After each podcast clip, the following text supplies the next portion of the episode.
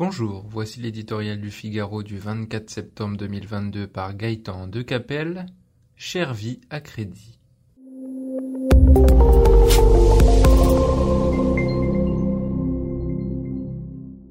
Lundi prochain, le gouvernement présentera le 47e budget consécutif de l'État en déficit.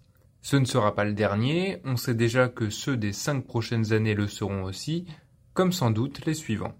Ainsi va la France qui, droguée à la dépense publique, creuse indéfiniment sa dette, bientôt 3000 milliards d'euros, en toute insouciance. Pas une entreprise, pas un particulier ne résisterait à une telle situation. Quelques forces de rappel, qui ont pour nom la faillite et la ruine, auraient tôt fait de les ramener à la raison.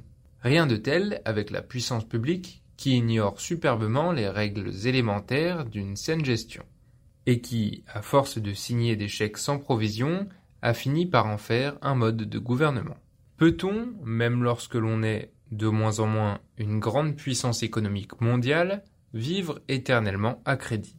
La succession des crises financières, de plus en plus rapprochées et protéiformes, devrait inciter à la prudence. La France, dira-t-on, n'est pas la Grèce.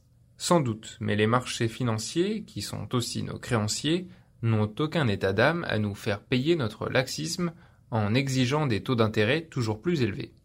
Au rythme où il grimpe en ce moment, le coût de la dette devrait s'envoler de plusieurs dizaines de milliards d'euros dans les années à venir. Les chiffres macroéconomiques n'ayant plus grand sens, disons les choses autrement, nous allons devoir consacrer à son remboursement davantage que pour l'éducation de nos enfants, la santé, la sécurité publique ou la défense.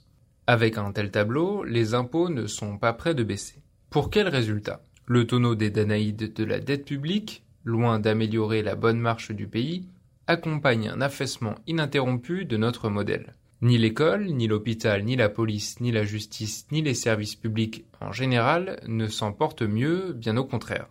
Quant aux Français, ils n'ont aucune reconnaissance pour cette débauche d'argent public.